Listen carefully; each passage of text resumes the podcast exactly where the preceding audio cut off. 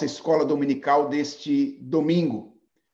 Nós temos aqui nesta classe, que é transmitida para um número maior de pessoas aqui pelo YouTube, estudado a teologia sistemática. Temos nos esforçado para, nesta classe, sobre a tutela do reverendo Leandro e também do presbítero Solano, que são os professores regulares desta classe, compreender o sistema de doutrina das Escrituras Sagradas, tal qual articulado pela tradição reformada. E eu tenho o privilégio de hoje assumir aqui esta classe com o objetivo de falar um pouco sobre a morte de Jesus Cristo. É isso que estamos estudando nesta ocasião. Nós vamos nos preparar para esse tempo de reflexão e de aula, de aprendizado, pedindo ao Senhor que nos dê graça durante este momento e nos acompanhe no tempo de reflexão que nós vamos fazer. Vamos então orar ao Senhor e pedir a Ele que tenha misericórdia de nós? Senhor nosso Deus, nós dependemos de Ti em todos os momentos da nossa vida e não é diferente nesse momento em que nos aproximamos da Tua palavra com o objetivo de estudá-la. Pedimos ao Senhor que Tu nos dês a Tua graça, a Tua misericórdia, enquanto nós vamos refletir sobre esse assunto tão importante da, da palavra do Senhor e do Evangelho. Ensina-nos, seja o Senhor mesmo o nosso mestre nesta ocasião. É a oração que nós te fazemos em nome de Jesus. Amém. Como eu disse a vocês, irmãos, o nosso assunto hoje é a morte de Cristo. Ah, você certamente sabe que esse é um acontecimento, não é? A morte de Cristo, que está no centro da nossa compreensão do Evangelho. Num certo sentido, nós damos maior atenção à morte de Jesus Cristo do que a outros eventos redentores, como a ressurreição e a ascensão, por exemplo. Não sei se você já parou para pensar nisso, mas é um dado bastante curioso que a cruz tenha se tornado o símbolo cristão por excelência. Já parou para pensar nisso? Eu estou dizendo que isso é curioso, porque há outras coisas na história da tradição cristã, da vida do ministério de Jesus Cristo, que mais naturalmente poderiam ter se tornado este símbolo, já que elas estão mais diretamente relacionadas à ideia da vitória de Jesus Cristo. Por exemplo, pensa na pedra do túmulo removida, ou então no túmulo vazio, ou mesmo no trono que Jesus assumiu depois de ter sido assunto aos céus. Talvez todos esses elementos fossem mais naturalmente uh, assumidos como um símbolo por causa da pelo fato de que eles nos remetem de maneira muito mais direta à ideia da vitória de Jesus Cristo. Mas os cristãos escolheram a cruz um símbolo que está muito relacionado à morte do nosso Senhor Jesus Cristo. Não creio que essa escolha tenha sido casual. Essa escolha faz muita justiça ao ensino da Escritura Sagrada.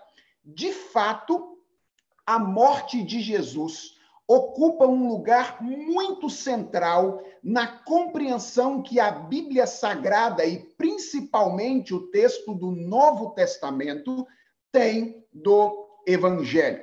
Deixe-me lembrar você de dois textos bíblicos muito rapidamente e você vai perceber a centralidade que a cruz tem na forma de compreender o Evangelho dos autores do Novo Testamento. Lembra, por exemplo, de 1 aos Coríntios, capítulo 1, verso 18 a 24, quando o apóstolo Paulo, escrevendo ali aos crentes de Corinto, diz: Certamente a palavra da cruz é loucura para os que se perdem, mas para nós que somos salvos é poder de Deus. Isso, verso 18. Lá no verso 22, ele vai dizer porque tanto os judeus pedem sinais, como os gregos buscam sabedoria, mas nós pregamos a Cristo crucificado, escândalo para os judeus, loucura para os gentios, mas para os que foram chamados, judeus ou gregos, pregamos a Cristo poder de Deus e sabedoria de Deus. Então, esse é um texto que mostra como a cruz está no centro da compreensão que o Novo Testamento tem do Evangelho. Um outro texto que me vem à mente é Gálatas, capítulo 6, verso de número 14, quando o apóstolo Paulo diz: Longe de mim esteja gloriar-me, senão na cruz de nosso Senhor Jesus Cristo, pela qual o mundo está crucificado para mim e eu para o mundo. Essas passagens mostram que a cruz, a morte de Jesus Cristo, está de alguma forma no centro da compreensão que os autores do Novo Testamento têm do Evangelho. O assunto da aula de hoje, então, é este: é a morte de Jesus Cristo. E geralmente, quando nós abordamos este assunto na teologia sistemática, nós costumamos trabalhar com três tópicos diferentes. Primeiro, a necessidade da morte de Cristo, depois, a natureza da morte de Cristo e depois a extensão da morte de Jesus Cristo. Ou seja, nós lidamos basicamente com três perguntas fundamentais. A primeira é: a morte de Cristo foi mesmo necessária? A segunda é: o que aconteceu na morte de Cristo ou qual foi o significado da morte de Jesus Cristo? E a terceira e última pergunta é: quem foi beneficiado pela morte de Jesus Cristo? Então, na aula de hoje, nós vamos lidar com as duas primeiras questões. E nós vamos fazer isso de maneira invertida. Ou seja, eu vou primeiro discutir com vocês a questão da natureza da morte de Jesus Cristo, o que aconteceu no Calvário, o que foi, qual é o significado da morte de Cristo, e depois nós vamos lidar com a necessidade da morte de Jesus Cristo. Tinha mesmo que ser assim ou poderia ser de uma maneira diferente? E na semana que vem, se Deus quiser, o presbítero Solano então vai lidar com a questão da extensão dos efeitos da morte de Jesus Cristo. Quais são os beneficiados pela morte de Jesus Cristo? Então, primeiro tópico da aula de hoje tem a ver aí com a natureza da morte de Jesus Cristo. As perguntas que nós queremos responder neste primeiro tópico são: o que foi a morte de Jesus? Qual foi o significado da morte de Jesus Cristo? Bem, para algumas pessoas, a morte de Jesus foi um acontecimento desprovido de qualquer significado especial.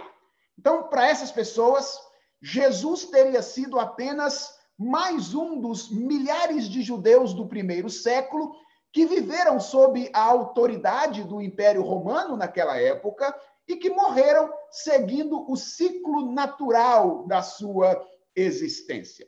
É claro que essas pessoas, elas têm contra si os fatos. Porque a história do Ocidente foi absolutamente impactada por Jesus Cristo. Eu diria que, aliás, o nosso próprio sistema de datação, o nosso calendário se divide em antes e depois de Cristo. E, e, obviamente, a morte de um homem que se torna o ponto de inflexão da história, como acontece com Jesus Cristo, não pode ser um evento qualquer desprovido de significado especial. Então, a gente tem um primeiro grupo de pessoas para quem a morte de Jesus foi um acontecimento desprovido de qualquer significado especial.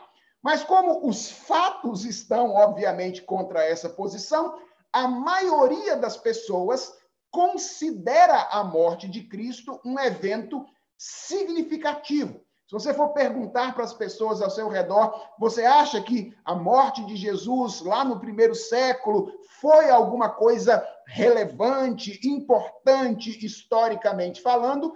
A maioria das pessoas, eu creio, vai dizer: é claro que foi. Mas isso não quer dizer que o significado dessa morte seja adequadamente compreendido pelas pessoas.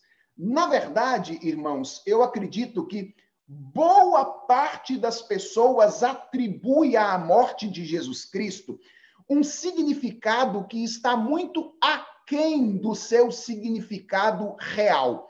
E no final das contas, acaba desvirtuando o significado da morte de Jesus Cristo. Deixa eu tentar exemplificar aqui com alguns significados que normalmente são atribuídos à morte de Jesus Cristo. Algumas pessoas atribuem à morte de Cristo um significado político-econômico. Há muita gente que fala da morte de Jesus Cristo como a morte de um revolucionário, como se Jesus Cristo tivesse morrido por se opor ao sistema político econômico da época. E aí então, para essas pessoas, o grande benefício da morte de Jesus Cristo é que ela serviria de estímulo à coragem para aquelas pessoas que querem assumir um estilo de vida revolucionário que contrapõe o status quo da nossa realidade atual.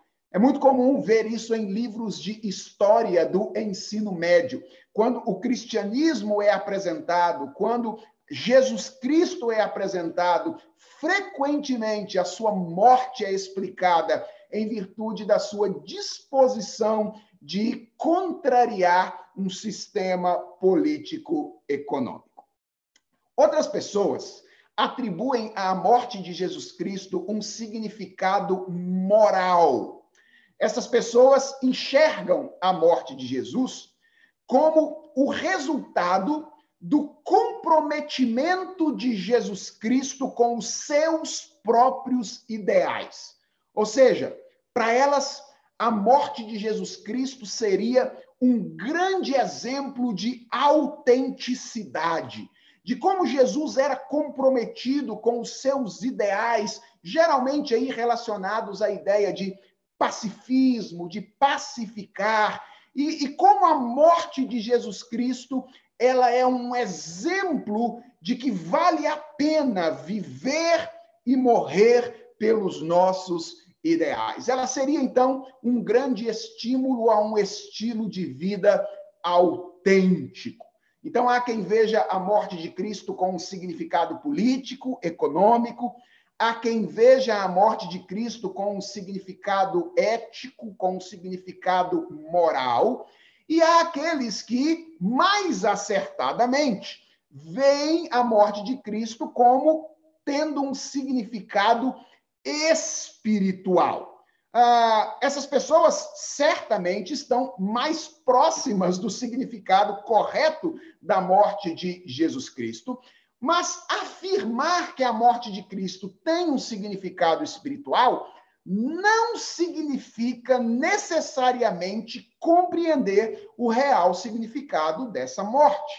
Porque tem muita gente que compreende que a morte de Jesus é espiritual, ou seja, ela tem a ver, ou tem um significado espiritual, ela tem a ver com a relação entre Deus e o homem. Mas essas pessoas entendem que o grande benefício da obra de Jesus Cristo teria sido exemplificar o tipo de disposição à obediência que agrada a Deus. Ou seja, a morte de Jesus seria simplesmente o exemplo de quão dispostos a agradar a Deus nós devemos estar se nós queremos, de fato, agradar ao nosso Senhor. Veja, é claro que a vida de Jesus Cristo e a morte de Jesus Cristo são exemplos da disposição sacrificial que nós devemos ter se queremos agradar a Deus, mas limitar, reduzir o significado da morte a um mero da morte de Cristo a um mero exemplo é, uh, é, é de certa forma fazer injustiça ao significado real da morte, do sacrifício do nosso redentor. Afinal de contas, à luz da Bíblia, então, qual foi o significado, o sentido da morte de Jesus Cristo? O que aconteceu quando Jesus Cristo morreu? Um dos termos que a teologia sistemática usa para descrever a natureza da morte de Jesus é o termo expiação. A teologia sistemática fala da doutrina da expiação. De onde é que vem esse termo, né? Expiação é um termo que vem do Antigo Testamento. Aliás, aqui nós temos uma, uma importante dica hermenêutica. É sempre importante recorrer ao Antigo Testamento quando nós estamos interpretando o Novo Testamento, porque o Antigo Testamento é o background, é o pano de fundo do Novo Testamento.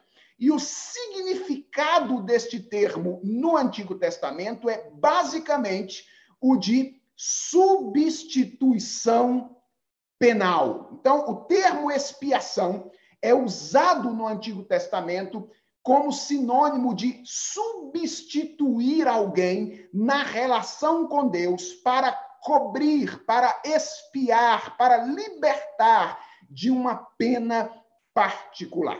Então, para a gente ter uma ideia mais clara do que esse termo significa, eu creio que é importante dar uma olhada nas cerimônias de expiação que faziam parte da estrutura religiosa do judaísmo do Velho Testamento. E uma delas está em Levítico, no capítulo 4. Recomendo você que dê uma olhada aí, abra sua Bíblia em Levítico, capítulo 4, e dê uma olhada do verso 13 até o verso 21, quando nós temos a descrição aí de uma cerimônia de expiação. Levítico 4, versos 13 a 21, texto diz assim: Mas se toda a congregação de Israel pecar por ignorância, e isso for oculto aos olhos da coletividade, e se fizerem contra alguns dos mandamentos do Senhor aquilo que se não deve fazer, e forem culpados, e o pecado que cometerem ou que cometeram for notório, então, então veja, esse é o pressuposto, ok? O povo de Israel pecou, fez o que era mal perante os olhos do Senhor, se tornou culpado. Então agora vem, o que, que ele deve fazer?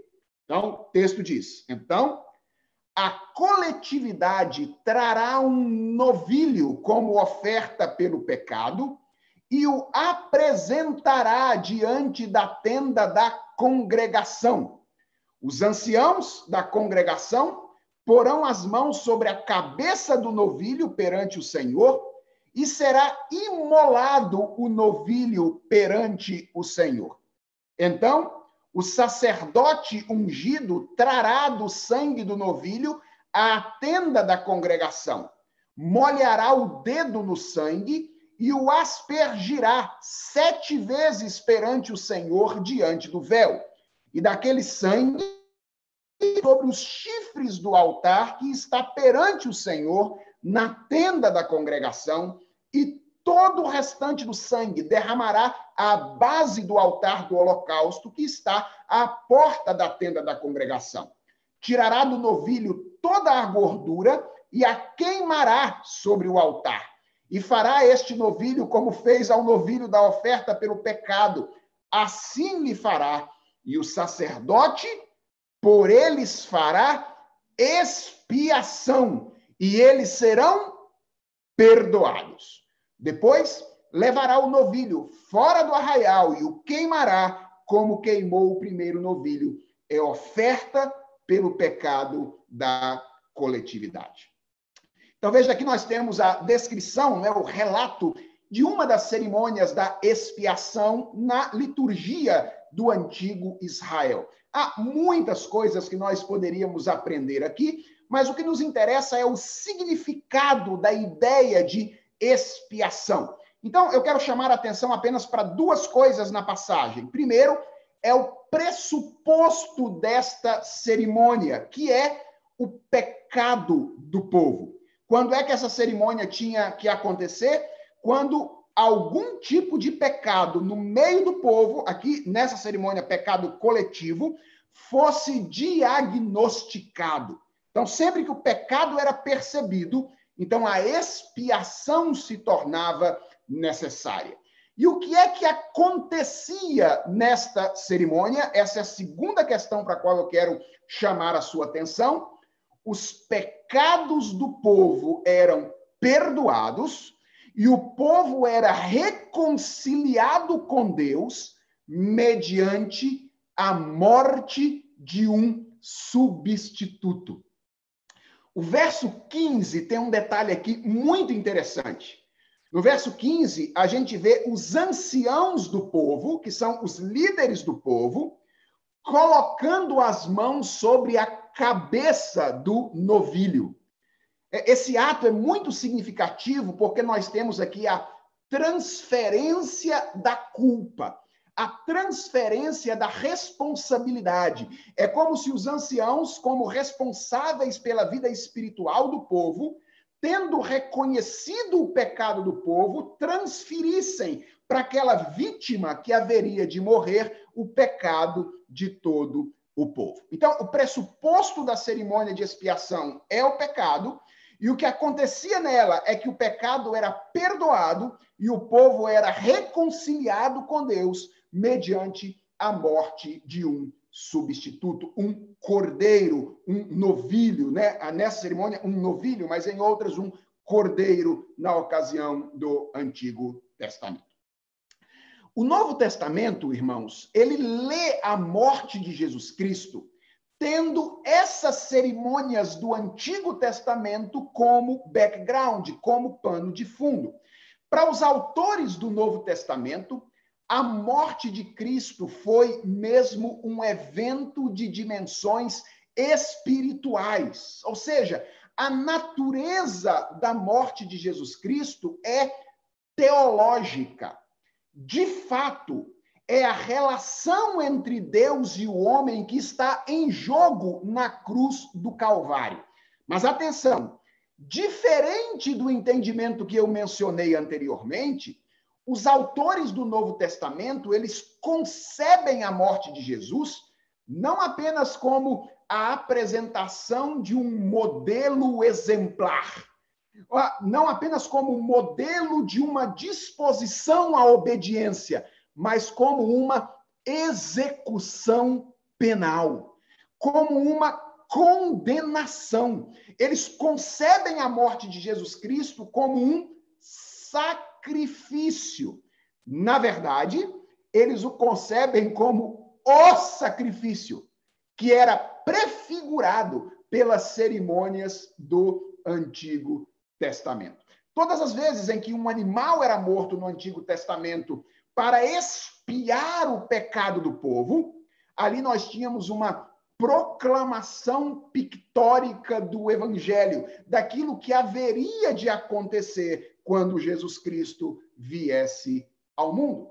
Então, deixe-me ilustrar com alguns textos do Antigo do Novo Testamento agora, que essa é a compreensão que o Novo Testamento tem da morte de Jesus Cristo. Ali estava o Senhor Deus punindo os pecados do seu povo na pessoa de Jesus Cristo.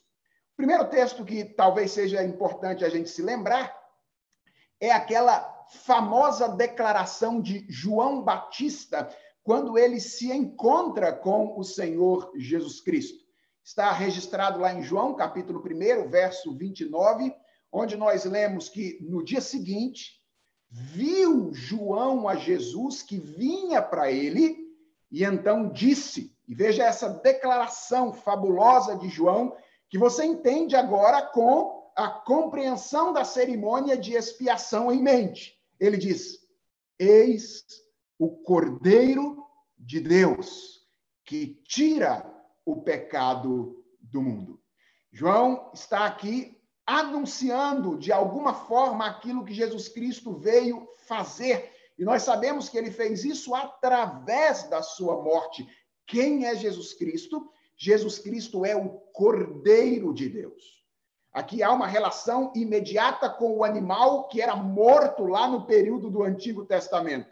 Assim como aquele animal que era morto lá tirava o pecado do povo e o reconciliava com Deus, Jesus Cristo, Cordeiro de Deus, morto, é aquele que tira o pecado do mundo. Aqui a gente já percebe que a extensão é, obviamente, maior do que dos sacrifícios do Antigo Testamento.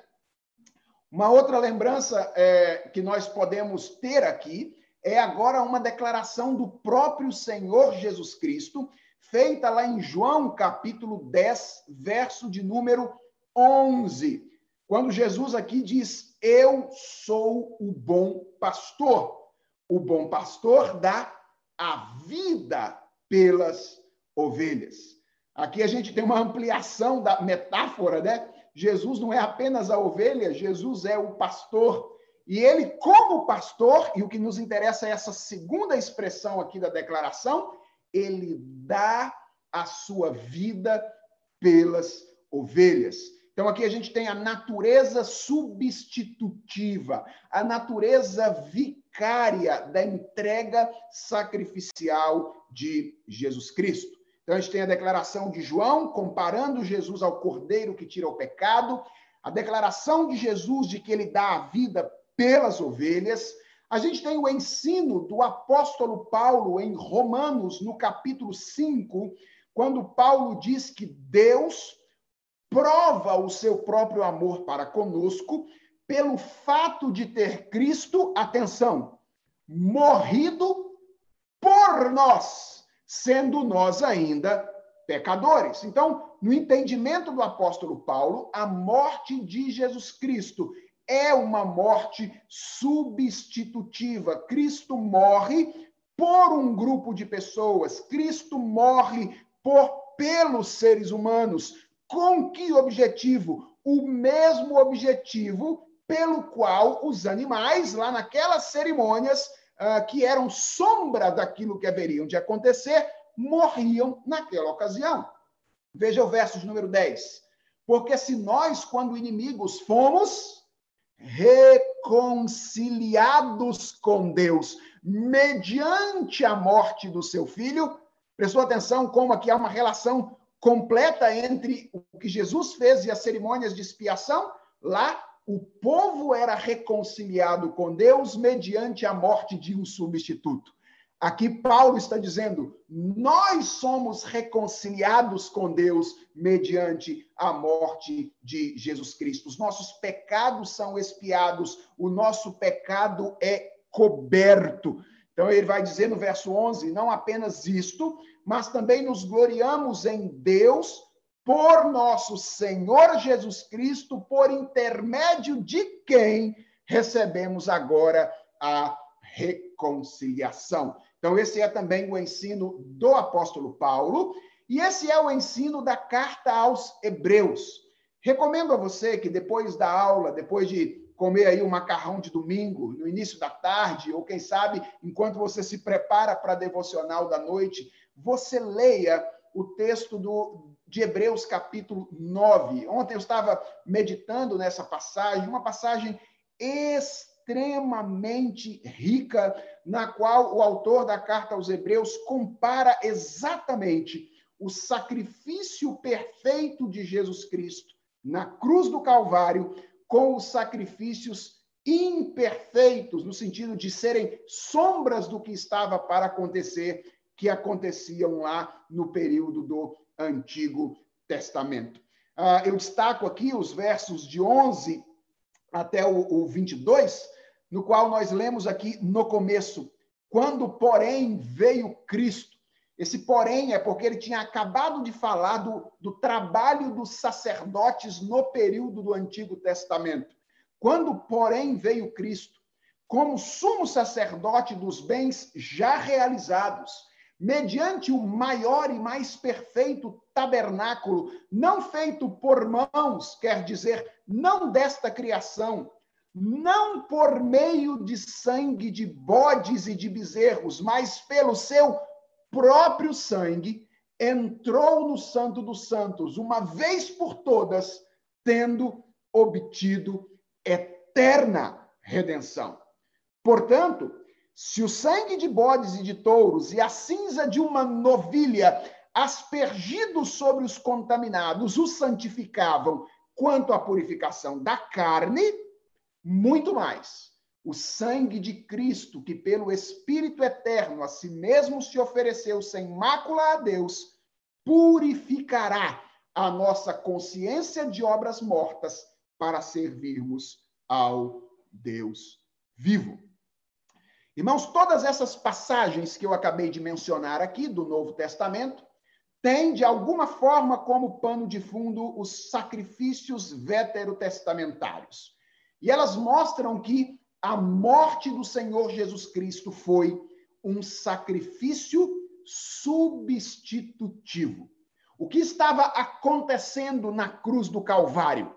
Na cruz, Jesus estava entregando-se voluntariamente ao Pai como o cordeiro da expiação. Veja como a Confissão de Fé de Westminster, no capítulo 8, verso 5, coloca isso de maneira bem significativa. Nossa Confissão de Fé diz assim: o Senhor Jesus, pela sua perfeita obediência e pelo sacrifício de si mesmo, sacrifício que pelo Espírito Santo ele ofereceu a Deus uma só vez, satisfez plenamente a justiça de seu Pai. E para todos aqueles que o Pai lhe deu, adquiriu não só a reconciliação, como também uma herança perdurável no reino dos céus. O que estava acontecendo, portanto, na cruz do Calvário, segundo aqui a confissão de fé de Westminster, a justiça de Deus estava sendo satisfeita pela morte de Jesus Cristo. Um preço estava sendo pago pelos pecados daqueles que recebem este sacrifício sobre si. Então, aqui nós vemos a natureza da morte de Jesus Cristo. O que foi a morte de Cristo? Por que Jesus Cristo morreu? Jesus Cristo morreu como um revolucionário por se opor ao Império Romano, ele morreu para deixar apenas um exemplo ético de vida autêntica, ele morreu apenas para nos deixar uh, o exemplo de o quanto nós devemos estar dispostos a obedecer para agradarmos a Deus. Não, Jesus Cristo morreu fundamentalmente para pagar o preço pelos nossos pecados, para satisfazer a justiça de Deus. É por isso que o apóstolo Paulo pode dizer, escrevendo aos Romanos, lá no capítulo 8, que agora já nenhuma condenação há para aqueles que estão em Cristo Jesus. Já não há mais condenação porque os nossos pecados foram, de uma vez por todas, expiados. Mas há uma segunda pergunta que eu gostaria de responder com vocês nesta manhã, e ela tem a ver com a necessidade da morte de Jesus Cristo. A pergunta é: tinha que ser assim? Deus não poderia redimir de outra maneira? Ele não poderia poupar o seu filho de passar por essa situação tão desagradável, porque a morte de Jesus Cristo não foi uma morte tranquila, não é? Ela foi uma morte é, acompanhada por muitos sofrimentos e por muitas dores. Ah, tinha que ser assim. Deus não poderia redimir de outra maneira. Numa obra interessante que eu li preparando é, esta aula, a obra se chama Redenção Consumada e Aplicada. Uh, o teólogo John Murray coloca essa questão da necessidade da morte de Cristo com as seguintes palavras. Então, quando a gente está pensando na questão da necessidade, quais são as questões em que estamos pensando? Ele diz: qual é a razão por que o amor de Deus deve tomar um caminho na realização de seu fim e no cumprimento de seu propósito, somos compelidos a indagar por que o sacrifício do Filho de Deus? Por que o sangue do Senhor da glória? Anselmo de Canterbury perguntou: sabendo que Deus é onipotente, qual foi a necessidade e qual foi a razão para tomar sobre si a humilhação e enfermidades da natureza humana a fim de realizar a sua restauração? Por que Deus não podia realizar os propósitos de seu amor para a humanidade pela palavra de seu poder ou pelo decreto da sua vontade? Simplesmente falando algumas coisas? Se declararmos que ele não podia, estamos impugnando o seu poder? Se declararmos que ele podia, porém não quis, estamos impugnando a sua sabedoria? Por que Deus se fez homem? E tendo se tornado homem, porque morreu? E tendo morrido, porque morreu a morte maldita de cruz? Então, essas são as questões aqui, não é? envolvidas nesta discussão a respeito da necessidade da morte de Jesus Cristo. E aqui, nessa mesma obra, a redenção aplicada e consumada, Murray afirma que há duas respostas mais comuns a essa questão. Então, ao longo da história da teologia, os teólogos têm apresentado duas grandes respostas a essa pergunta. A primeira resposta é aquilo que ele chama lá de a necessidade hipotética, que teria sido a resposta dada por alguns teólogos como Agostinho e Tomás de Aquino, e segundo a qual a morte de Cristo não seria de fato uma necessidade. Ou seja, a morte de Cristo teria sido, na verdade, uma escolha de Deus motivada pelas suas vantagens pragmáticas. Ou seja, o meio, é, Deus escolheu a morte de Cristo, porque este seria o meio através do qual a sua graça seria mais maravilhosamente revelada. Mas Deus poderia ter estabelecido um outro caminho para efetivar a redenção do homem, porque não haveria, segundo esta resposta, nada inerente à natureza divina que fizesse da morte de Cristo algo tão indispensável. Então, essa é uma resposta possível. Teria que ser assim? Deus não teria uma outra forma de fazer? Então, algumas pessoas dizem sim, poderia ser de uma outra forma, Deus poderia ter feito de outro jeito, mas ele escolheu fazer assim porque entendeu que esta seria a maneira que mais glorificaria o seu nome, demonstrando a beleza da sua graça. Mas há uma segunda resposta que John Murray chama de necessidade consequente e absoluta, que é a posição clássica dentro do protestantismo. Então, essa é a, a posição da tradição reformada, é a maneira como nós entendemos essa questão da necessidade da morte de Cristo. Ela é uma necessidade consequente e absoluta. Por que, que ele usa essas duas palavras? Bem, a palavra consequente é usada aí para relacionar a necessidade da morte de Cristo ao livre desejo de Deus de salvar pecadores. Atenção, a redenção da humanidade não é uma necessidade. Deus não tinha nenhuma obrigação de salvar o homem. É, salvar o homem foi uma decisão da livre graça de Deus. Logo, quando a gente diz que a morte de Jesus Cristo foi necessária, nós estamos dizendo que ela é uma necessidade consequente do desejo de Deus de salvar pecadores. E Deus não estava obrigado a fazer isso. Ele faz por amor, ele faz por graça. Mas ela é uma necessidade, a morte de Cristo, absoluta, a partir do momento em que Deus decide salvar pecadores. Ou seja, uma vez que Deus decidiu salvar a humanidade, a morte de Cristo então se tornou uma necessidade absoluta. Veja o que John Murray diz. Embora não fosse inerentemente necessário que Deus salvasse, ele não tinha obrigação de salvar, todavia, desde que a salvação foi proposta, propositada, era necessário assegurar esta salvação somente através de um sacrifício substitutivo e uma redenção adquirida por meio de sangue. Então, era necessário Cristo morrer? Era uma necessidade consequente e absoluta.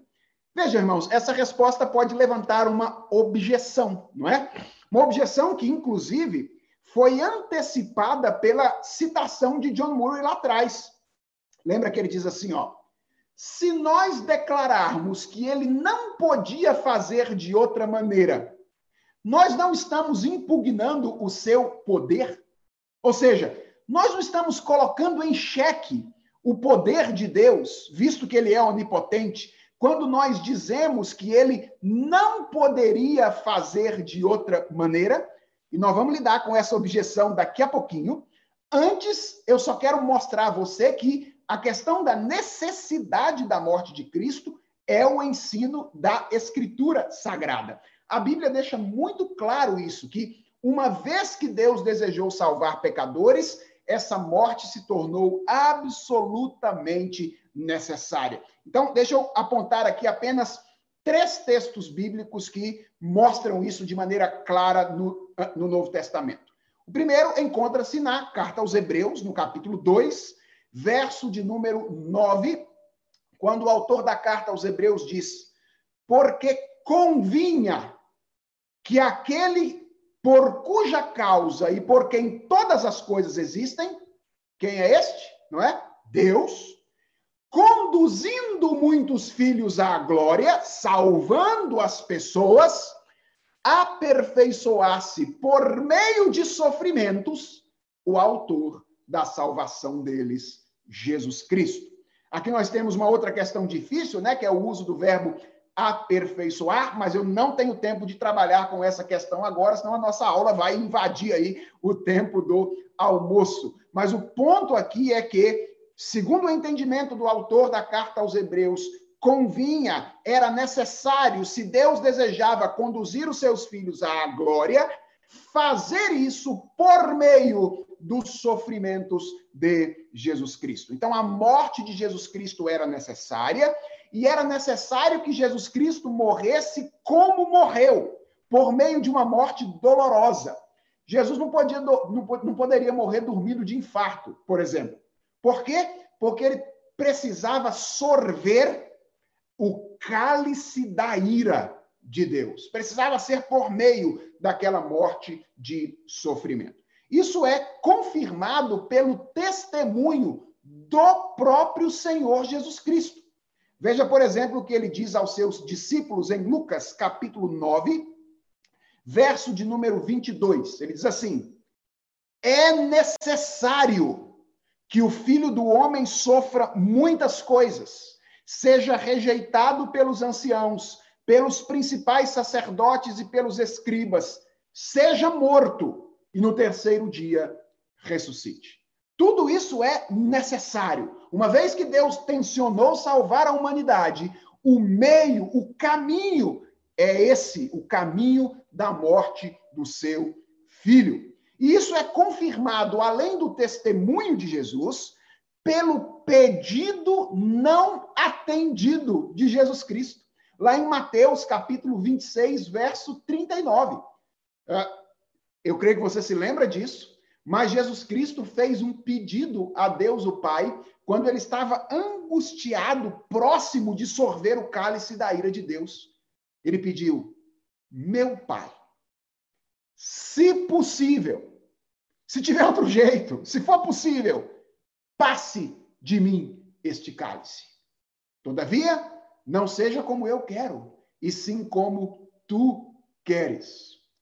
E o ponto é: o fato do pedido de Jesus Cristo não ter sido atendido por Deus o Pai mostra que não havia outra maneira.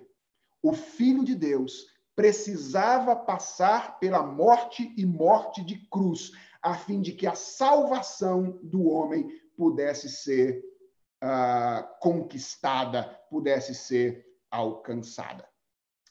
A questão chave, que inclusive nos ajuda a responder àquela possível objeção, é: qual é a razão desta necessidade, não é? Por que precisava ser assim e não podia ser de outra maneira, conforme os textos que nós acabamos de ler demonstram? E a resposta tem a ver com a gravidade do pecado e a santidade de Deus. A morte do nosso redentor, o sofrimento de Jesus Cristo foi necessário por causa da gravidade do pecado e por causa da santidade de Deus. Irmãos, a Bíblia diz, vocês se lembram muito bem, de um lado, que Deus é luz e não há nele treva nenhuma. Essa é a natureza de Deus, esse é o caráter de Deus. Deus é um ser perfeitamente santo. Abacuque diz que ele é tão puro de olhos que ele não pode ver o mal, nem contemplar a opressão. Deus não pode fazer vistas grossas ao pecado. Deus é tão santo, a santidade de Deus, a perfeição de Deus é tão grande que Deus não pode conviver com o mínimo de pecado próximo de si. E o que, é que a Bíblia diz sobre o homem? A Bíblia diz que não há um justo sequer. Isso está lá no Salmo de número 14, e isso é repetido pelo apóstolo Paulo em Romanos capítulo 3. Que não há nenhum justo, todos os homens são pecadores. E ela diz que o pecado humano é grave porque a resposta da humanidade ao amor sacrificial, ao amor criacional de Deus, foi a ingratidão. Lembra do que Paulo diz, escrevendo aos Romanos, no capítulo 1? Diz que os homens, tendo conhecimento de Deus, Deus criou a realidade, deu ao homem para experimentar o amor dele, para que o homem pudesse conhecê-lo. E o que, que o homem fez? O texto diz: tendo conhecimento de Deus, eles não o glorificaram como Deus, nem lhe deram graças. Eles fizeram pouco caso de Deus como Criador. Nós, seres humanos, ignoramos a importância de Deus na nossa vida. Irmãos, Deus não pode fazer vistas grossas ao pecado ele não pode ignorar a nossa condição e simplesmente nos receber. Ele não pode justificar o pecador sem agir com justiça. Se é possível falar em um dilema de Deus aqui, não é? Esse é o dilema. Como justificar o pecador sem transigir com a sua justiça? Deus é santo e perfeito, o homem é pecador, Deus deseja salvar o homem e ele precisa ter a sua justiça satisfeita. O ponto é como isso pode acontecer. Como Deus pode ser justificador e justo ao mesmo tempo. O único caminho é a encarnação, o sofrimento e a morte de Jesus Cristo. É a morte de Cristo que faz isso, irmãos, que permite a coexistência dessas duas coisas: o desejo de Deus de justificar o pecador e a satisfação da sua justiça, a vindicação da sua santidade. Veja como Paulo resume isso, escrevendo aos Romanos no capítulo 3, versos 21 a 26. Ele diz assim: Mas agora, sem lei, se manifestou a justiça de Deus. Sem lei se manifestou a justiça de Deus.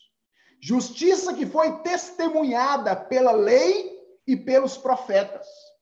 Justiça de Deus mediante a fé em Jesus Cristo para todos e sobre todos os que creem, porque não há distinção, pois todos pecaram e carecem da glória de Deus, sendo justificados gratuitamente por sua graça, mediante a redenção que há em Cristo Jesus, a quem? Cristo.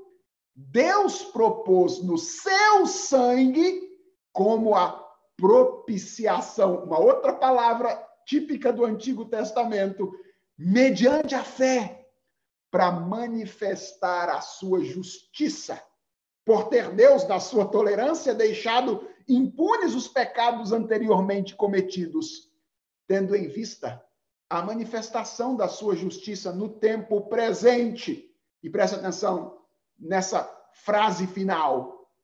Para ele mesmo, Deus, ser o quê? Ao mesmo tempo, justo, não transigir com a sua justiça, tratar o pecado como ele merece e precisa ser tratado na cruz do Calvário, e o justificador, receber como justo aquele que tem fé em Jesus Cristo. A morte de Cristo, portanto, era necessária. Não havia outra maneira. E dizer isso não significa desconsiderar o poder de Deus, não significa diminuir o poder de Deus. Por quê? Porque essa necessidade não é imposta a Deus por alguma coisa que está fora dele. Essa necessidade é uma consequência natural dos seus próprios atributos. Por que Cristo teria que morrer? Teve que morrer. Porque a santidade de Deus exige. É como dizer aquilo que Paulo diz escrevendo a Tito, no capítulo 1, verso 2: Deus não pode mentir. Isso não limita o poder de Deus.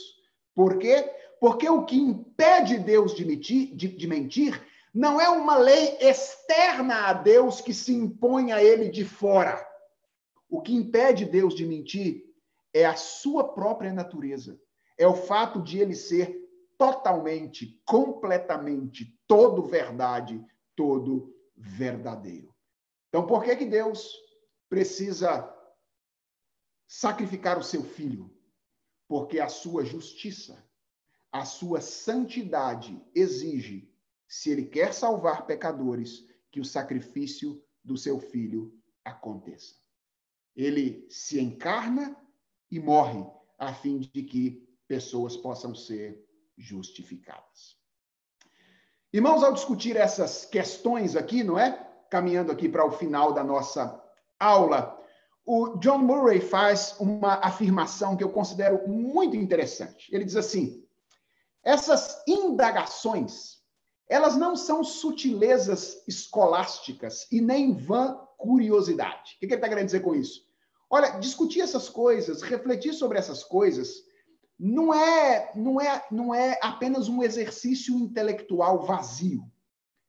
Fugir dessas coisas, diz o Murray, é perder algo que é central na interpretação da obra redentora de Cristo e perder a visão de uma parte de sua glória. O que, que o Murray está dizendo aqui? Ele está dizendo: olha, a gente não, não perde tempo quando a gente reflete sobre essas coisas. Elas não são objeto de reflexão despropositada. Elas têm implicações significativas para a maneira como nós compreendemos o Evangelho e vivemos a vida cristã. E concordando com o John Murray, eu quero encerrar então a aula de hoje perguntando o que a compreensão da natureza e da necessidade da morte de Cristo deve nos estimular a fazer. Eu quero então apresentar aqui três rápidas aplicações que eu creio são derivadas da compreensão, da meditação na natureza e na necessidade da morte de Jesus Cristo. A primeira delas é que, meditando nessas coisas, nós devemos abrir mão de toda tentativa de redenção que não passe pelo sacrifício de Jesus Cristo.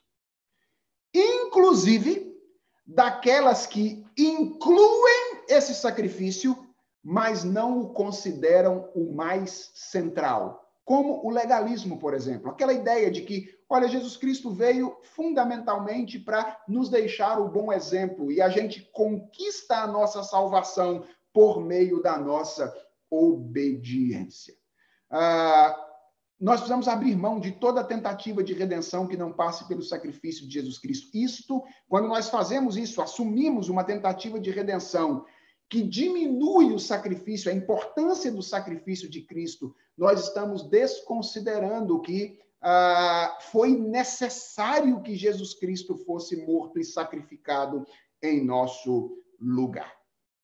A segunda coisa que eu creio nós devemos fazer depois de meditar nessas coisas é manifestar profunda gratidão a Deus pela sua disposição de efetivar a nossa salvação, apesar do alto custo nela envolvido.